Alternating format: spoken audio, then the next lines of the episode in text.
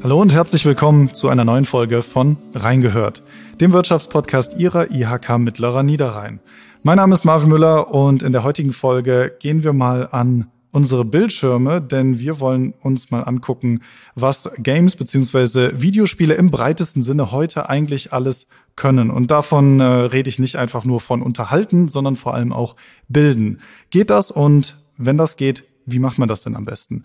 Tja, dieses Thema bespreche ich nicht alleine, sondern ich habe neben mir am Mikrofon Thorsten Unger sitzen, den ich erstmal ganz herzlich begrüße. Hallo Thorsten. Hallo, schön, dass ich hier sein darf. Ja, bevor wir anfangen, äh, möchte ich dich einmal ganz kurz natürlich vorstellen. Ähm, du bist Geschäftsführer der Wegesrand GmbH und Co. KG, also Unternehmer in Sachen Bildung und audiovisuelle Medien. Wegesrand, äh, damit begreifst du Innovation als kontinuierlichen und notwendigen Veränderungsprozess und du hilfst auch dabei, neue Technologien und Konzepte aus Sicht von Unternehmen und Organisationen zu verstehen. Du engagierst dich in den Segmenten Games, Gamification, Lerntechnologie und Film. Soweit alles richtig, ne? So ist das. Ähm, hast ähm, vom Hintergrund beziehungsweise von dem, was du tust, also du sprichst, schreibst und berätst in Sachen und zu Sachen digitale Wissensvermittlung und Games. Dabei warst du zum Beispiel von Januar 2013 bis Dezember 2016 Geschäftsführer des Game Bundesverband der deutschen Games-Branche e.V. und Sprecher im Deutschen Kulturrat für die Sektion Film und audiovisuelle Medien. Außerdem Mitglied des Beirates für das Kompetenzzentrum der Kultur- und Kreativwirtschaft der Bundesregierung bis 2022 und seit drei Jahren Vorstand für digitale Transformation bei der digitalen Initiative für die Region Mönchengladbach NextMG e.V. Wir wollen aber, bevor wir ins Interview einsteigen, dich auch mal ein bisschen persönlicher noch kennenlernen. Und was wir immer machen in diesem Podcast ist ein kleines Spiel. Ich gebe dir zwei Antworten vor und du musst dich relativ schnell für eine der beiden entscheiden. Okay. Space Invaders oder Pac-Man? Pac-Man. Okay. Mario oder Luigi? Mario. Das ist auch irgendwie eine gemeine Frage.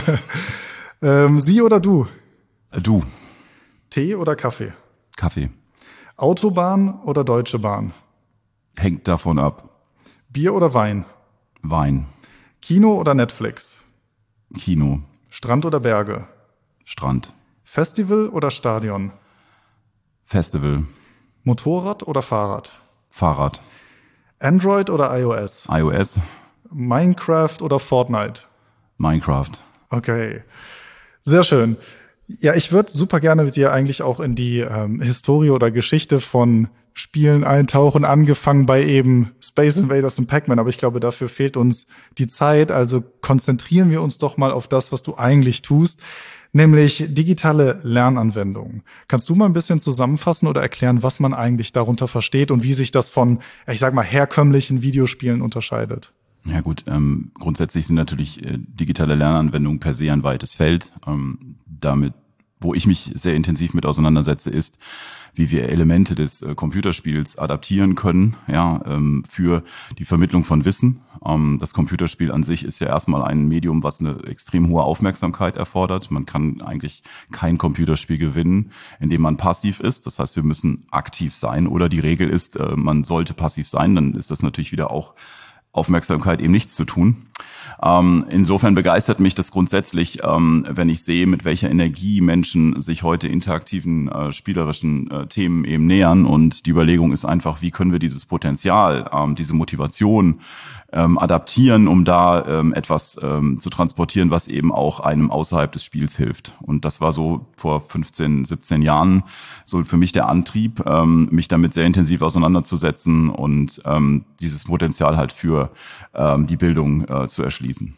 Aber hattest du vorher schon mit Videospielen zu tun? Kommst du aus der, aus der Games-Branche oder warst du immer ein, ein Spieler, das dich das begeistert hat oder wie kam das? Ja, das ist äh, historisch schon fast. Ich bin ja auch schon ein bisschen älter in der Zwischenzeit. Ich habe äh, auf dem Commodore Amiga damals schon äh, so kleine Demos äh, programmiert und Okay. ähm, habe so Dinge, heute würde man Hackathon dazu sagen, so Demo-Wettbewerbe und so etwas mit äh, gemacht. Da war ich 18, 19, 17, 20, 22. Irgendwann hat sich das dann ausgetan, aber da war ich sehr aktiv in dieser Szene und ähm, habe da auch ähm, sehr stark mich äh, organisiert mit anderen und wir haben uns getroffen und wir sind ähm, bis nach Dänemark, Schweden und Holland und Belgien gefahren und haben uns da mit anderen Leuten getroffen und ähm, die der Übergang zwischen dieser Demoszene und der Games-Branche war immer fließend und auch heute äh, kenne ich ganz äh, relativ viele Menschen, die eben in der Games-Branche aktiv sind, die eben in dieser Zeit ähm, mit diesem äh, sogenannten Spielecomputer damals ihre ersten Schritte gemacht haben. Und ähm, von daher kann man sagen, ich bin dem Thema eigentlich ziemlich lange schon verbunden. Und ähm, ja, ich habe zwischendurch mal äh, beruflich einen Abstecher in die in die Entsorgungs- oder heute wird man sagen äh, Kreislaufwirtschaftsbranche äh, unternommen und äh, war bei Trinikins. Das war mein Ausbildungsbetrieb. Da habe ich äh, studiert auch und ähm, als so Werkstudentartig und ähm, am Ende des Tages habe ich da einen sehr sehr klassischen kaufmännischen Beruf Betriebswirt, Industriekaufmann gelernt. Aber im Grunde war ich der Kreativität immer äh, äh, sehr stark verschrieben und ähm, ja, das war dann mal Musik mehr und mal weniger Games. Aber im Grunde kann man sagen, ähm, bin ich den interaktiv spielerischen Themen seit meiner Teenagerzeit verbunden. Aber war es für dich mal eine Option, Entertainment zu machen, also Unterhaltungsspiele, oder war dieses, dieses Bildungsthema immer schon etwas, was dir wichtig war? Nein, das machen wir auch. Also ich habe äh, eine ganze Reihe von Computerspielen äh, mit produzieren dürfen. Ich bin ja kein Entwickler, sondern ich habe dann eher dafür gesorgt, dass diese Projekte Realität werden und war auch involviert in eine Reihe von äh, Computerspielprojekten. Und auch heute schauen wir schon rechts und links. Ähm, der Übergang auch hier von Bildung zu Games ist auch fließend, weil eine komplexe Simulation zum Beispiel ähm, ist ja auch irgendwo etwas, wo Wissen mit vermittelt wird. Und deswegen schauen wir auch links und rechts im Games-Bereich, was, was für uns da interessant ist. Das sind aber nicht so viele Themen wie jetzt im, ne, wie jetzt vielleicht bei einem klassischen Games-Studio oder sowas. Ne. Bei uns wird eher simuliert und ähm, komplexere betriebswirtschaftliche Zusammenhänge dann letztendlich in spielerischen Kontext gebracht. Aber äh, grundsätzlich ist das immer noch eine sehr spannende Branche und ich muss sagen, ich habe auch äh, die Gamescom äh, natürlich vor zwei Wochen, ähm, wir nehmen das hier gerade Ende, Mitte September auf, ähm, äh, sehr stark äh, als Besucher eben auch äh, mitgenommen und bin da auch tatsächlich in dieser Games-Welt immer noch so ein bisschen zu Hause. Hm. Hast du denn äh, Trends da gesehen, die es sich lohnt zu verfolgen? Kommt da irgendwie was Neues auf die Branche zu oder wohin entwickelt sich die gesamte Videospielindustrie? Naja, also man muss schon da ähm, ein bisschen Abstand drauf gucken und man sieht natürlich, dass es extrem viele Spiele gibt. Das ist ein Problem für die Spielproduzenten, ja, weil natürlich der, es ist ein Kampf um die Aufmerksamkeit. Ähm, es gibt äh, sehr viele Angebote und es gibt eine auch leicht steigende Anzahl von Nutzern. Das Computerspiel wird ja im Durchschnittsalter immer älter. Ne, das ist ja, glaube ich, bekannt, dass der durchschnittliche Nutzer von Computerspielen zunehmend eben auch äh, älter wird, ja, und ähm, das äh, ist natürlich aber immer noch so, dass es um eine begrenzte Aufmerksamkeitsspanne geht. Spiele werden immer fotorealistischer, Verschmelzung zur Realität äh, ist durchaus ein Thema. Ähm, Cloud Gaming ist ein Thema, wo man halt nicht mehr eine Konsole oder irgendwas braucht, sondern über einen Videostream letztendlich spielt. Ähm, es gibt da schon verschiedene Dinge. Ähm, künstliche Intelligenz in der Produktion von Spielen wird ein sehr großes Thema, wie es überall ein großes Thema wird. Also wie kann man Assets generieren und, und wie kann man so ein Spiel halt auch durch die Nutzer selbst weiterentwickeln lassen, so Roblox und ähnliche Dinge. Da gibt's ja sehr schöne Ansätze. Aber äh, grundsätzlich geht's immer noch um äh, Spiel, Spaß und Unterhaltung. Ähm, ja, und deswegen äh, macht sich, ist diese Branche tatsächlich immer noch ähm, eine Wachstumsbranche. Ne? Ich glaube, das wissen viele nicht, dass äh, der Games-Markt genauso groß ist wie der äh, Filmbereich, der Musikbereich und der Unterhaltungsliteraturbereich in etwa zusammen ähm, und damit der mit Abstand größte Medienmarkt. Ja, und das hat man auch an der Gamescom mit äh, 320.000 Besuchern, glaube ich, wieder gesehen, was für eine Faszination dieses Medium in der Gesellschaft hat und welchen Stellenwert das auch besonders in jüngeren Zielgruppen hat, das Computerspiel. Ist KI so ein Thema, ähm, was du ja, ich sag mal, gespannt verfolgst oder macht dir das auch ein bisschen Sorgen? Weil man hört das aus anderen Branchen, also ChatGPT, man hatte die ganzen Hochschulkontroversen auch an Schulen, dass ähm, Tests und Prüfungen jetzt damit beantwortet werden. Man kann das nicht mehr gut nachvollziehen. Man hat äh, Fanfiction oder überhaupt auch Bücher, die geschrieben werden, jetzt komplett von ChatGPT. Mhm. Die Autorensachen sind nicht geklärt. Also ist das etwas, wo du glaubst, da werden langfristig vielleicht Leute mit ersetzt? Ja, absolut. Also das, das kann man ja schon sehen. Ne? Und wenn mhm. man sich äh, mit dem Thema intensiv auseinandersetzt, ist das auch eine Entwicklung. Die hat jetzt in den letzten Jahren eine erhebliche Beschleunigung erfahren, aber das Thema an sich ist nicht neu. Ähm, und ähm, es ist auf jeden Fall auch eben etwas, was unser Leben grundsätzlich verändern kann und was ein extrem hohes äh, Gefahrenpotenzial in sich trägt. Es gibt, glaube ich, kaum einen Experte, der negieren würde, dass äh, wir durch die künstliche Intelligenz einen vollkommen anderen Arbeitsmarkt bekommen in vielen Segmenten. Es ist sicher auch so, dass das Risiko, dass wir diese Technologie irgendwann nicht mehr beherrschen können, ähm, das ist sehr, sehr hoch, ja, weil es halt eben selbst lernend ist. Aber es ist immer noch natürlich etwas, ähm, was äh, dann doch an bestimmten Ecken begrenzter ist, als viele es wahrhaben wollen. Ähm, und was ein Bias ist, ist natürlich, dass ich durch eine ChatGPT ähm, Ausgabe ähm, im Kern irgendetwas lerne. Ja, also am Ende des Tages ist äh, das Heranschaffen von Informationen ja noch kein Wissen, ja, sondern Wissen ist, wenn ich dieses diese Information auch im Kontext eines Problems anwenden kann. Und das ist, äh, glaube ich, etwas ähm, wo viele, die meinen, dass die jetzt mit ChatGPT oder ähnliches ähm, jetzt irgendeinen Vorteil im besonderen Maße erlangen und einfach unreflektiert diese Informationen weitergeben, das halte ich für komplex. Und ich glaube, in der mündlichen Prüfung wird es für diese Kandidaten dann auch extrem schwierig, weil das Anlesen ähm, ich sag mal, zumindest wenn man sich damit auseinandersetzt, ist es ja schon etwas, aber grundsätzlich das äh, Beantworten von Hausaufgaben durch ChatGPT macht noch lange keine Klassenarbeit oder keine Klausur und schon gar keine äh, mündliche Prüfung äh, aus. Also da liegt ein großes Risiko. Als äh, Research-Tool äh, ist es toll, muss man wirklich sagen, verwende ich auch, ja, ähm, dass wenn man sich Hintergrundinformationen zu einem Thema zusammenziehen will. Man sollte aber in der Lage sein, die Antworten, die ChatGPT oder andere künstliche Intelligenzen liefern, dass man sie auch kritisch bewerten kann. Und wenn ich das nicht kann, dann ist es äh, sehr kompliziert. Es hat natürlich alles Potenzial, auch äh, zu äh, letztendlich ähm, gewissen Komplexitäten zu führen, die eben darin liegen, dass Menschen das, was sie weitergeben, eben gar nicht verstanden haben. Und dadurch werden natürlich äh, sich äh, gewisse Effekte verstärken, was Unwissenheit angeht. Der manipulative Charakter von äh, künstlicher Intelligenz können wir auch lange drüber sprechen. Das, das haben wir ja bei der amerikanischen Wahl gesehen. Äh, Cambridge Analytica ist da, glaube ich, das Stichwort.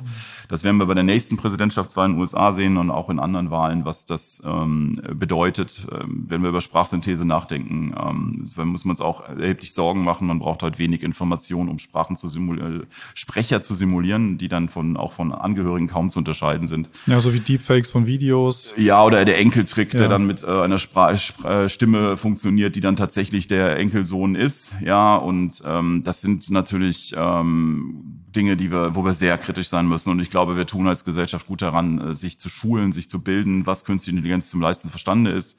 Aber wir sollten auch nicht den Fehler machen, dass wir das verteufeln. Wir können es ohnehin nicht aufhalten. Ja, wir müssen uns damit auseinandersetzen.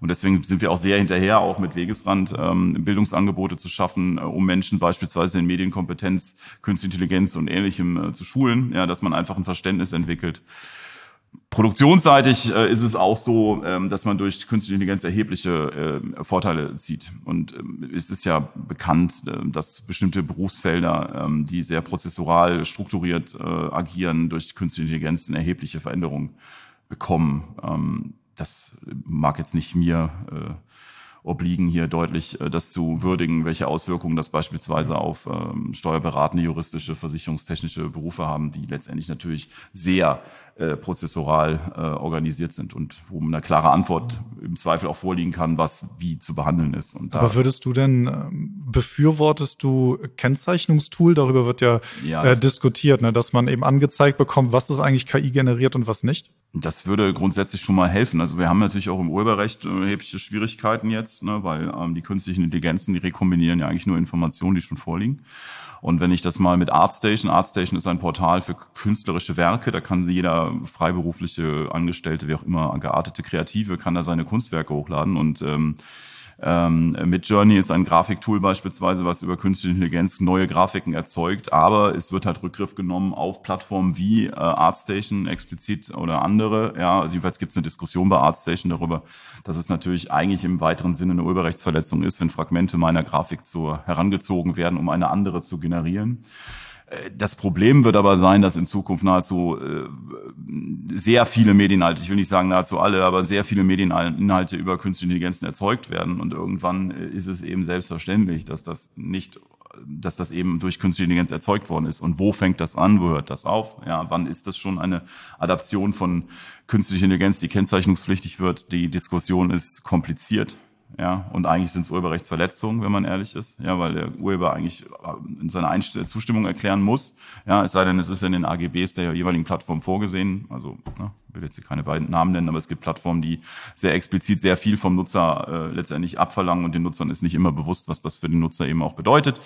Lange Rede, kurzer Sinn, eine Kennzeichnungspflicht äh, wäre zu begrüßen. Auf der anderen Seite würde es dann dazu führen, dass wir wahrscheinlich in Zukunft ähm, bei einem Großteil der Medienangebote äh, über eine Kennzeichnungspflicht nachdenken. Und wenn wir jetzt mal über Bewegtbild nachdenken, wer möchte da so einen Störer drin haben, äh, dass diese, äh, dieser Comic oder was auch immer, diese Zeichentrickserie durch, äh, mit, äh, durch das Zustandekommen von äh, künstlicher Intelligenz äh, unter Einbeziehung von künstlicher Intelligenz eben letztendlich zustande gekommen ist, so rum. Ja, und das halte ich deswegen auf der einen Seite für begrüßenswert, auf der anderen Seite entspricht das unseren medialen Nutzungsgewohnheiten oder brauchen wir einfach einen anderen Umlageschlüssel für Kreative, dass, dass, denn der, dass deren Ressourcen in irgendetwas anderem Verwendung finden, kann man fast nicht mehr richtig ausschließen. Ja, und deswegen wird es halt schwierig mit einer Kennzeichnungspflicht. Der, das Anliegen ist vollkommen plausibel. Hm, ja, okay. Äh, wir machen mal an der Stelle die Diskussion um KI ein bisschen zu.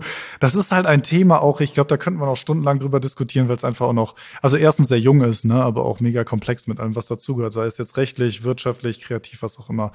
Ich würde mal gerne ähm, ein bisschen jetzt wieder zurückkommen und den Bogen schließen zu den Projekten, die ihr entwickelt. Und ich habe mir da mal eins rausgesucht, ähm, damit die Hörerinnen und Hörer sich ein bisschen vorstellen können, was genau ihr eigentlich macht und was vielleicht digitale Lernanwendungen sind.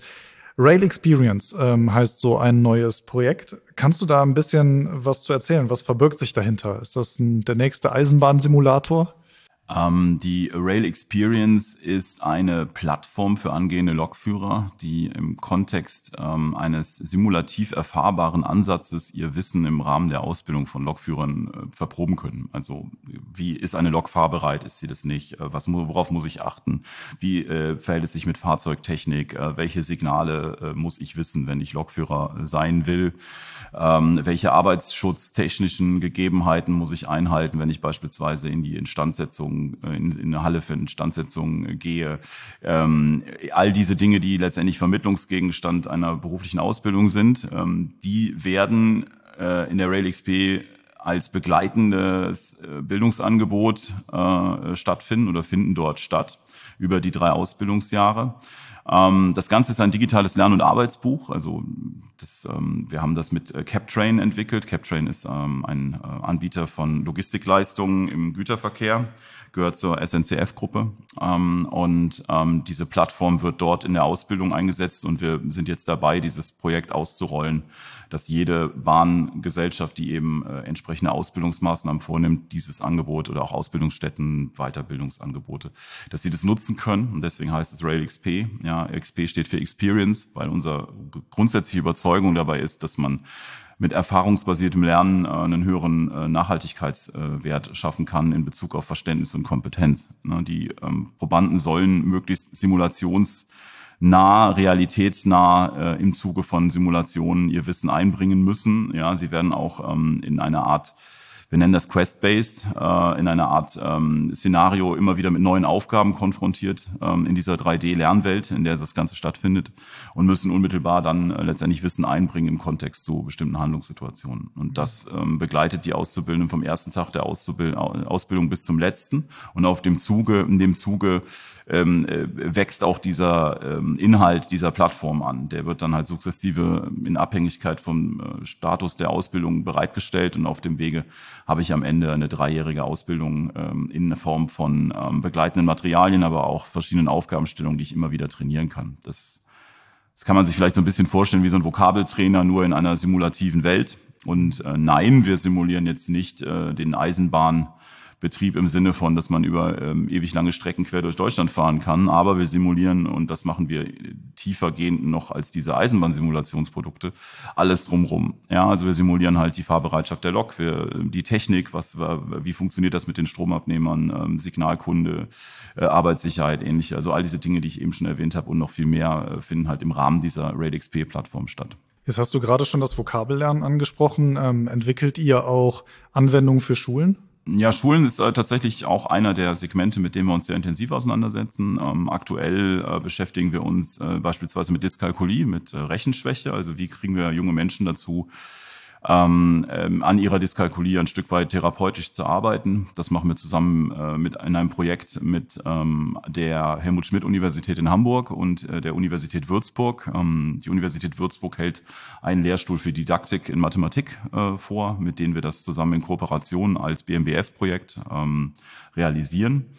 Ähm, und ähm, das Ganze wird über ähm, spielerische Aufgaben realisiert, ähm, die dann äh, von einem Therapeuten auch kontrolliert oder beobachtet oder ähm, analysiert werden können. Ähm, wir haben ein anderes Projekt äh, seit Jahren, ähm, das ich auch mal mit auf den Weg bringen durfte für die Joachim Herz Stiftung. Ähm, das heißt Isle of Economy. Da geht es um ökonomische Bildung für die äh, für die gymnasiale Oberstufe oder ich sag mal achte bis achte ab der achten Klasse kann man es eigentlich einsetzen, ja Schulform unabhängig, aber es hat ein gewisses Niveau, sage ich mal. Es ist jetzt nichts für den Grundschulunterricht, ähnliches. Ähm, was wir auch für wichtig halten, also das äh, ökonomische Bildung ist eine der Grundkompetenzen, die wir brauchen, um letztendlich in der Gesellschaft voranzukommen, dass man einfach versteht, wie funktioniert Markt, Volkswirtschaftslehre, wie bilden sich Preise. Ähm, und auf diesem, in, bei Isle of Economy müssen äh, Schüler eine Insel bevölkern. Ähm, eine Schulklasse ist eine Insel quasi und die müssen sich dann mit äh, bis zu 35 Schülern in dieser Plattform eben organisieren und gemeinsam Entscheidungen treffen. Das stelle ich mir auch spannend vor. Ja, ist auch ein total schönes Projekt. Es mhm. läuft auch schon seit äh, 13 Jahren jetzt ungefähr und äh, erfreut sich großer Beliebtheit und äh, wird kontinuierlich weiterentwickelt. Ähm, und dann ähm, äh, vielleicht als letztes noch als Beispiel für Schulbildung ähm, ist ähm, Wo ist Goldi? Das ist eine App für ähm, Medienkompetenz. Ähm, das ist eine Applikation, die vom Bayerischen Staatsministerium für Digitales herausgegeben wurde und von uns umgesetzt wurde äh, und jetzt auch im bayerischen Schulunterricht ähm, zum Einsatz kommt ab diesem Schuljahr. Und da geht es darum, junge Menschen, dass da geht es um acht bis zehnjährige Kinder, auf die äh, auf die Gefahren oder aber auch Chancen, Risiken ähm, äh, von sozialen Netzwerken ähm, äh, vorzubereiten. Ja, wir das fußt auf der grundsätzlichen Annahme, dass ähm, äh, man äh, Kinder eben besser vorbereitet, weil verhindern, dass sie in Kontakt mit sozialen Medien äh, kommen, kann man nicht, ja, weil es heute integraler Bestandteil des Medienkonsums ist und eben auch auf, wenn man es intelligent verwendet, ja auch ein großer Vorteil ist, ja, wenn man mit sozialen Netzwerken agiert. Aber trotzdem sollten die Kinder ähm, früh schon bewerten können, dass es nicht besonders sinnvoll ist, Fotos von sich selbst ins Netz zu stellen, ähm, dass nicht jeder, der nett zu einem ist, auch ein Freund ist. Ähm, und da gehen wir auch sehr kritische Themen an, ähm, die äh, auch äh, durchaus kontrovers diskutiert werden, ähm, aber wo wir einfach die Kinder darauf vorbereiten müssen, dass diese Gefahren existieren. Ja, und deswegen halten wir das auch für einen sinnvollen Beitrag, ähm, dass wir äh, dieses Angebot auf den Weg bringen durften. Mhm. Habt ihr da so ein, so ein Feedback-Loop? Also bekommt ihr Feedback von den Nutzerinnen und Nutzern? Also habt ihr ja. da, zum Beispiel bei dem Projekt jetzt gerade, habt ihr da eine Möglichkeit, Feedback von eben Kindern, die das, die das spielen oder ausprobieren, einzubauen? Ja, wir haben tatsächlich, um?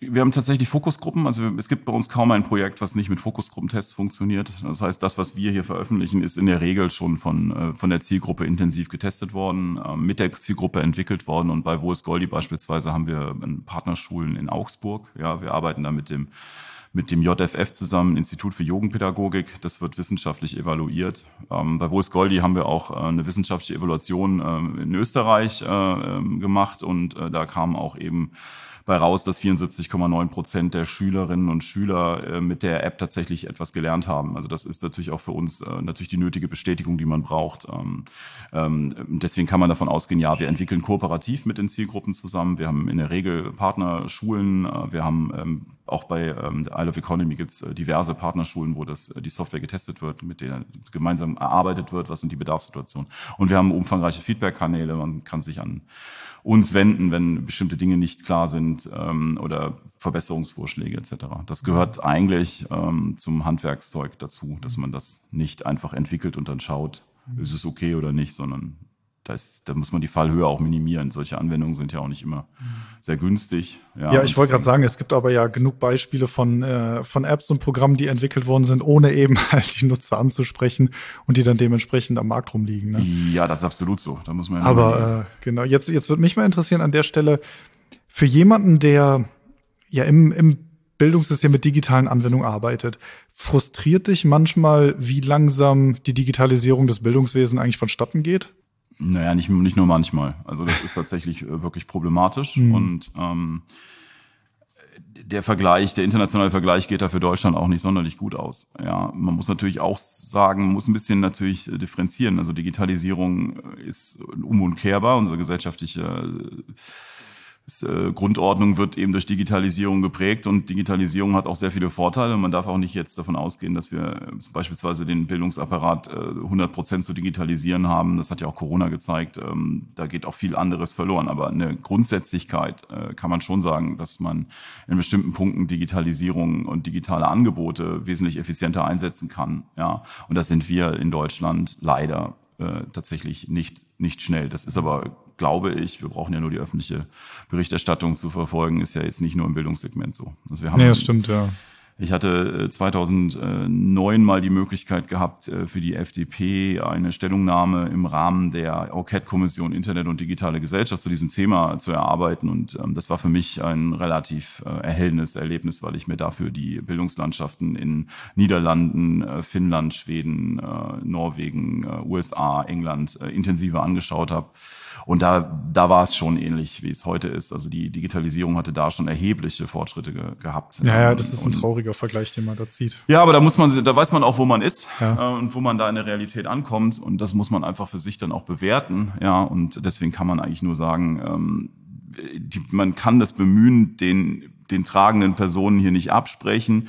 Es gab aber auch äh, durchaus äh, Kritik beispielsweise eben auch an unserem Wo ist Goldi-Werk, ähm, ob man denn äh, acht- bis zehnjährige ähm, in den schulischen Kontext äh, mit einem Spiel äh, auf Medienkompetenz schulen sollte. Und ähm, da muss ich sagen, ähm, das hat natürlich einen gewissen Geschmack, sage ich mal, weil die mediale Realität dieser Leute, dieser Kinder ist auch eben, dass sie sich mit diesen Medien in dieser Form auseinandersetzen. Und das kann man nicht leugnen. Ja, da muss man sich mit auseinandersetzen und das, das interessant eben einweben. Und deswegen ähm, haben wir mit Sicherheit Defizite an der einen oder anderen Stelle. Und dieser Weg der Digitalisierung ist durchaus ein, ein, ein weiter und äh, für uns anscheinend als Deutsche ein, ein besonders schwerwiegend, äh, schwer, schwer zu gehender.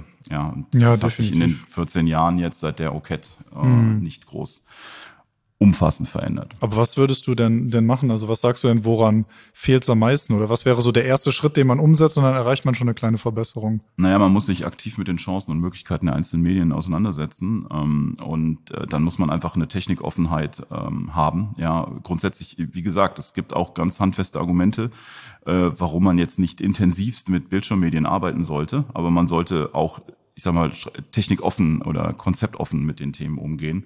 Und ähm, das geht in mancher Diskussion verloren, muss man sagen. Ja, da wird, ähm, da gibt es eine Verteufelung von bestimmten Technologien, von bestimmten Konzepten, äh, die aber eigentlich, äh, wenn man genau reinschaut, nicht immer zu halten ist. Also kein Mensch würde, glaube ich, plädieren, dass die Kinder den ganzen Tag in der Schule am Tablet sitzen. Nee, oder, nee, nee, darum aber geht's ja auch es gar geht nicht, um ein ne? gesundes Maß und diese Technologie da einzusetzen, wo sie sinnvoll mhm. ist. Und dass ein Lehrer als, äh, das ist ja die große Sorge von vielen, ne, dass ein, ein Lehrer ist eine unersetzbare, ist auch in der Ausbildung so. Der, der Mensch ist ein unersetzbarer Faktor im gewissen Maße. Ähm, und da muss man sich ehrlich machen, äh, den, die, diese, diese übertechnisierte Diskussion ist da auch nicht tragend. Ne? Wir brauchen einen gesunden Kompromiss, wir brauchen eine gesunde Koexistenz und dann sollte man die Technologien da einsetzen, wo sie sinnvoll sind. Das ist genau wie mit künstlicher Intelligenz eigentlich.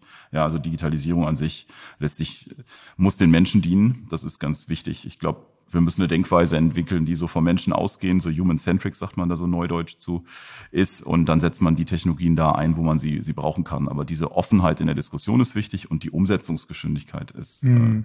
äh, ein großes Problem.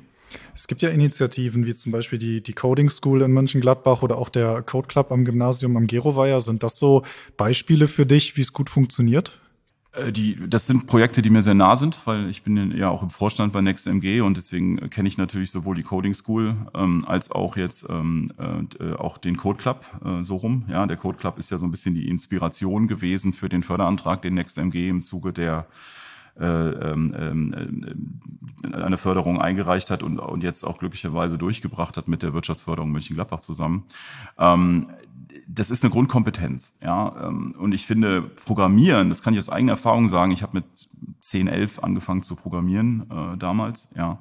Ähm, es geht nicht allein darum, Software zu entwickeln, sondern es geht darum, dieses logische Denken für sich äh, möglich zu machen, dass man einfach in komplexeren Zusammenhängen Probleme löst. Äh, und man kommt dann auf ganz, ganz grundlegende Themen, beispielsweise, dass ein komplexes Problem simpel dann ist, wenn ich, es mir gelingt, es in viele einzelne kleinere Probleme zu zerteilen. Und das lerne ich beim Programmieren. Ja, so strukturelles Denken, logisches Denken, ähm, Denken in Systemen, Ideen visualisieren können über Programmablaufpläne, ähnliches. Ne, dass man das und das ist eine Grundkompetenz in der heutigen Gesellschaft. Ich glaube, wir brauchen nicht unbedingt Millionen von Programmierern, aber wir brauchen Menschen, die die Komplexität der Gesellschaft und der Zeit verstehen. Und da hilft Programmieren mit Sicherheit, weil es ein struktureller Prozess ist. Ja.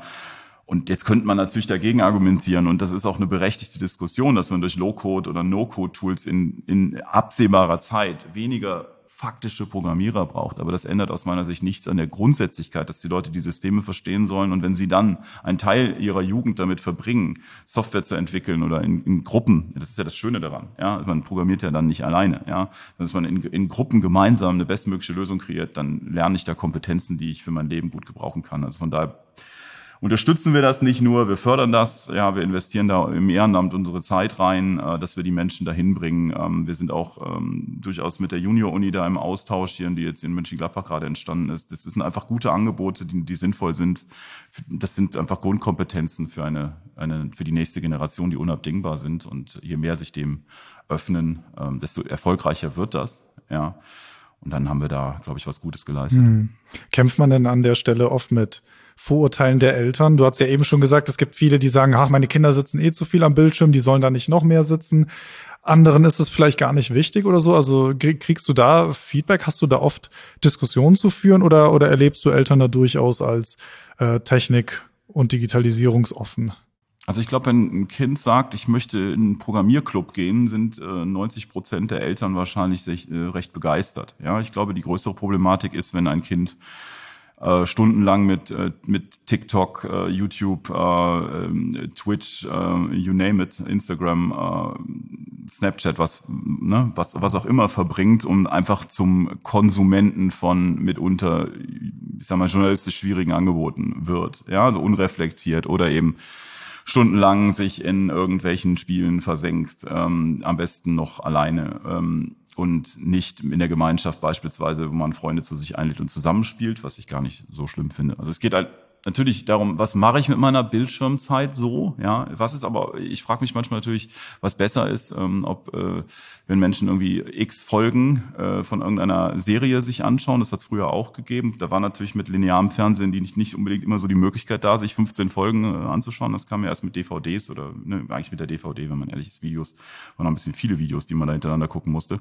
Da, das heißt, wir haben unseren Medienkonsum ja grundsätzlich verändert, ja, und die Frage ist, ähm, wie viel Zeit investiere ich in was? Und wenn mir ein Mensch sagt, dass er beispielsweise einen Podcast betreibt, äh, habe ich auch im Umfeld, auch im Teenageralter, oder ähm, ähm, ich will jetzt auch nicht jeden zum Influencer machen. Ich glaube, das ist auch eine maßlose Selbstüberschätzung von vielen Leuten, dass dieser Content irgendeine Relevanz hat. Das ist ja auch das Frustrationsmoment, was in sowas ruht, dass das eben sich dann keiner anhört und keiner gut findet. Und wenn es jemand gut findet, hm, äh, muss man es auch bewerten. Was findet er jetzt gut? Findet er die Person gut oder den Content? Da muss man auch vorsichtig sein. Und, und aber ich glaube, wenn jemand sagt, äh, äh ich möchte programmieren lernen, äh, äh, dann ist das etwas, wie ich finde, sehr Positives. Ja, ähm, und ich glaube, Eltern sind dann eher schon ähm, doch proaktiv dabei und unterstützen das. Das sehen wir auch bei den äh, Sommer bei den Sommer- oder Wintercamps äh, von vom Code Club hier in Mönchengladbach, was das äh, für eine Energie hat. Und das ist etwas, glaube ich, wo wir bei den Eltern auf weniger Widerstand stoßen. Ich glaube, es geht um exzessiven Medienkonsum, der sich eben in eine, ja, ich sag mal, stupidere Richtung entwickelt. Hm. Ja, was ja auch grundsätzlich ein Problem ist, ne? Also verschiedene Medien klangen ja darüber, also dass die nicht mehr entsprechend konsumiert werden können, weil einfach den Leserinnen und Lesern, Hörerinnen und Hörern und so weiter die Aufmerksamkeit dafür fehlt. Ne? Also wir kennen sinkende Aufmerksamkeitsspannen, äh, die ja ein großes Problem darstellen, gerade wenn man komplexere Texte lesen möchte oder einer Dokumentation folgen soll und so weiter. Ist das etwas, was dich auch beschäftigt? Erlebst du das bei zum Beispiel euren Anwendungen auch, dass es vielleicht Kinder und Jugendliche gibt, die das schon gar nicht mehr verarbeiten und dem folgen können? Ja, bei unseren Anwendungen würde ich das jetzt nicht, nicht explizit äh, nachweisen oder ausführen können. Ich glaube, grundsätzlich ist das ein Problem dieser medialen äh, Welt, in der wir uns bewegen, ähm, dass äh, die Konzentrationsfähigkeit auf einzelne Medien durchaus ähm, unter, unter Beschuss steht. Also das ist ja logisch, wenn ich äh, viele Medienangebote bekomme, dann fällt es mir schwer, die alle abzulehnen und dann entsteht eine Sprunghaftigkeit und die ist auch kritisch. Also es gibt auch, äh, ich bin sicherlich auch äh, eine, ein Mensch, der äh, Dinge wie Computerspielsucht oder ähm, Medi Mediensucht äh, durchaus ernst nimmt. Also das ist äh, auch in meiner Geschäftsführertätigkeit für den Bundesverband durchaus ein Thema, wo, wo, wo man, wo ich sehr, sehr hinterher war, dass wir da auch ein gesundes Maß finden. Ne? Also auch es ist, äh, wir leben in einer äh, Aufmerksamkeitsökonomie. Ähm, die Anbieter, die Content-Produzenten buhlen alle um unsere Aufmerksamkeit und, ähm, und das ist heute, wie ich finde, intensiver, als es die Werbewirtschaft jemals auf, auf den Weg bekommen hat. Ähm, das ist ja ein Begriff, äh, der auch dort durchaus gängig ist. Wir leben heute in einem in einer Welt, die eben so viele mediale Angebote bereitstellt und verfügbar macht. Also es ist ja nicht nur so, dass sich der Medienkonsum dahingehend geändert hat, dass wir mehrere Angebote ähm, äh, äh, konsumieren können. Ähm, durch technische Vorrichtungen sind wir auch in der Lage, an jedem Ort, in jeder Zeit ähm, Medienangebote zu konsumieren. Das ist früher nicht so der Fall gewesen. Ja, das, das, da konnte man seinen Computer mal anstellen und konnte da etwas spielen. Heute haben wir unser Smartphone immer dabei, ja, an jeder Ecke. Ja, ja man muss ja nur mal in die Bahn oder den Bus gucken, ne? Ja, und das ist natürlich, mhm. äh, ähm, äh, äh, das spricht man ja von Zombies, ne, so Menschen, ja. die mit Mobil, äh, Zombies, die äh, quasi mit Mobiltelefon durch die Gegend laufen. Und äh, ich glaube auch, dass wir unsere Unfallstatistik noch ein ganz Stück runterkriegen würden, wenn man restrikter wäre, was die Nutzung von Mobiltelefonen ähm, äh, beim Autofahren äh, sich anschaut. Ich finde es auch, ähm, wir haben zum Beispiel bei uns zu Hause ein äh, Verbot, dass kein Mobiltelefon zum, zum Essen äh, mitgebracht werden darf, ne, weil wir einfach dann das als Familienzeit wahrnehmen. Ähm, solche Dinge, das ist, glaube ich, essentiell. Ähm, und das ist Medienkompetenz. Ja, kommen wir wieder auf unser Beispiel zurück. Ja, wir müssen die Menschen dahin bringen, dass die ähm, diese diese Angebote im Sinne ihrer eigenen Interessen nutzen und sich, dass man sich nicht zum, äh, zum Interessenten oder zum, zum äh, Begier Ort, äh, zum, zum Objekt der Begierde für die Aufmerksamkeitsökonomen unter den Anbietern von Medien machen.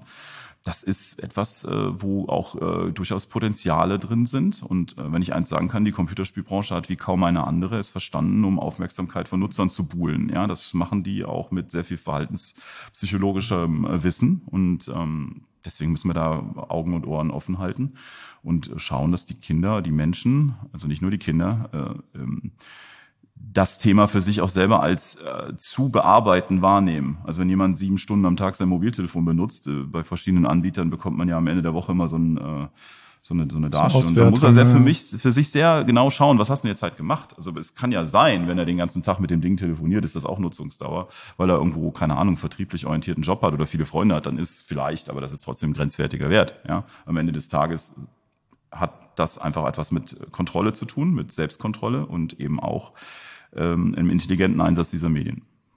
Das wäre jetzt auch ähm, so meine letzte Frage eigentlich, die ein bisschen persönlich dann wäre. Du hast es gerade schon angesprochen, also Regeln zu Hause. Da wäre einfach meine Frage, also welche Regeln habt ihr, beziehungsweise gibst du eigentlich deinen Kindern mit und wie sieht's denn bei dir persönlich aus, wenn du das erzählen möchtest? Also wie viel Zeit am Tag in der Woche verbringst du denn am Bildschirm und versuchst du es auch zu moderieren oder ist das etwas, was einfach für dich auch beruflich dazugehört? Naja gut, also ähm, ich habe zwei Kinder, die sehr medienaffin sind, muss ich sagen. Das haben wir schon als Thema auch zu Hause. Ja, das, ähm, das versuchen wir natürlich. Ähm, ich bin jetzt kein Freund davon, dass man irgendwelche Bildschirmsperren bei 10-Jährigen, 14-Jährigen auf den Telefon installiert. Die müssen in der Lage sein, das selber zu regulieren. Wenn sie es nicht können, haben wir tatsächlich schon eine etwas äh, durchaus nicht normale Situation, finde ich. Also das ist, es obliegt den Eltern letztendlich da steuernd einzugreifen und äh, ich sag mal, schönes Wetter heißt eigentlich, man muss raus. Ne? So nicht vor dem Bildschirm Minecraft spielen. Das ist nicht immer umsetzbar. Es gibt halt auch viele Spiele, die man gemeinsam an einem Ort spielen kann. Ähm, aber grundsätzlich ist es schon so der Wunsch und das Wollen, dass die Kinder de facto mit ihren Freunden was unternehmen und nicht vom Bildschirm sitzen. Für mich persönlich ist es äh, de facto so, dass ich äh, in der Rolle, die ich hier habe oder die ich auch unternehmerisch ausübe, natürlich sehr viel mit Menschen zu tun habe. Und deswegen ähm, ist es schon so, wenn ich hier bin, ich reise sehr viel, muss ich sagen, dass denn so ein Tag schon äh, einen ganzen Teil äh, am Bildschirm stattfindet. Ich erwische mich aber dann dabei, äh, oder ich versuche das, ja, dass ich beispielsweise, wenn ich telefoniere, ähm, dass ich das äh, für, für Wanderungen, Spaziergänge oder ähnliches nutze. Das ist, da bin ich auch ein bisschen berüchtigt äh, für in meinem Bekanntenkreis, wenn ich um fünf Uhr jemanden anrufe oder um vier, so gegen Ende des Tages, dann bin ich mal sehr oft schon unterwegs und wandere quasi da bei uns in der schönen niederrheinischen Bruchlandschaft und rufe dann noch mal ein paar Leute an. Das muss man ja nicht alles am Bildschirm dann auch noch machen, ja, klar, wenn man mit ja. irgendwelchen Menschen telefoniert. Also ist es äh, Augen auf natürlich. Ähm, ich habe bei mir gemerkt, dass ich weniger Computerspiele spiele. Also auch wenn ich in dieser Branche aktiv bin, ich spiele auch wenig neue Spiele. Ich gucke mir die an, aber ich kann sie ganz gut bewerten, glaube ich. Aber ich erwische mich dabei, dass ich nicht mehr den Deal gehe, dass ich jetzt äh, mir drei, fünf, sieben neue Spiele so anschaue, dass die mich wirklich dann auch so kriegen, dass man die unbedingt spielen will. Deswegen ist mein Lieblingsspiel auch ein Spiel, was schon ähm, äh, zu Beginn der 2000er entwickelt worden ist. Ja, ein rundenbasiertes Strategiespiel. Ja, ähm, und ähm, deswegen ähm, es ist eine Sache der Selbstregulation. Man muss darauf achten und ich versuche die Tools so einzusetzen, wie ich sie für meinen Arbeitsablauf brauche. Ich netzwerke gerne. Ich bin sehr viel ehrenamtlich aktiv und das passiert alles mit Kommunikation. Kommunikation findet heute sehr stark auch in sozialen Netzen, LinkedIn oder sowas äh, statt auch als Informationsmedium. Ähm, und wenn man das alles zur Bildschirmzeit rechnet, wäre wär das kritisch. Ja, wenn ich dagegen aber sehe, wie viele Menschen ich so die Woche dann trotzdem sehe und mit wie vielen Menschen ich so interagiere, ist es vielleicht wieder gesund, weil es vielleicht zu meinem beruflichen Alltag gehört. Gut, als letzte Frage, jetzt hast du es gerade schon angesprochen. Lieblingsspiel, 2000er rundenbasiertes Strategiespiel. um welches Spiel geht's? Da geht's um Heroes of Might and Magic 5. Oh, ja, okay. Und das okay. ist wirklich alt, ja. Und ähm, das liebe ich über alles. Und das kostet, das frisst so unfassbar viel Zeit, dass ich mich da selber bei erwische, dass, äh, dass ich das zulasse, dass ich da stundenlang ähm, entsprechende Missionen spiele und immer wieder. Und ähm, das, das hat auch mir gesagt, äh, passt damit ein bisschen auf. Ja, das ähm, ist einfach ein sehr schönes äh, Spiel. Zeitfresser. Ja, auch. Und es gibt's halt jetzt auch so ein bisschen grafisch überarbeitet und ähm, das äh, freut mich immer. Äh, ähm, und ich erwische mich immer wieder, dass ich das gerne spiele. Das habe ich schon aber schon als Teenager gespielt. Das ist ja schon der, der fünfte Teil und das gab's schon in den 90ern. In den, ähm, und ähm, ähm, also ich sag mal, als junger Erwachsener habe ich das auch schon sehr viel gespielt. Und das Spiel habe ich mir irgendwie erhalten. Ja, und ähm, dann vielleicht noch irgendwelche narrativen Spiele, was wirklich toll ist. Also es gibt sowas wie ähm, äh, auch wenn es äh, ein bisschen mit Gewalt zu tun hat, äh, Alan Wake oder Red Dead Redemption, also offene Welten, wo man eben spielerische Handlungen eben äh, vollzieht in, im Kontext einer Geschichte. Und das finde ich äh, sehr, sehr schön, dass man gerade jetzt so etwas wie, wie ähm, Red Dead Redemption, ähm, das ist halt sehr überraschend. Man, ne? Und das ist schön. Das ist, äh, und Narrationen, äh, für mich sind Filme, Computerspiele ja das Filmmedium der äh, 2000er Generation so ähm, die, äh, so Interactive Storytelling-Geschichten selber zu verändern und so weiter. Das, das finde ich etwas sehr Schönes. Und äh, da verbringe ich auch äh, de facto ab und zu Zeit. Ja, und das wäre, glaube ich, die Antwort auf die Frage. Schön. Kann mich auch noch gut daran erinnern.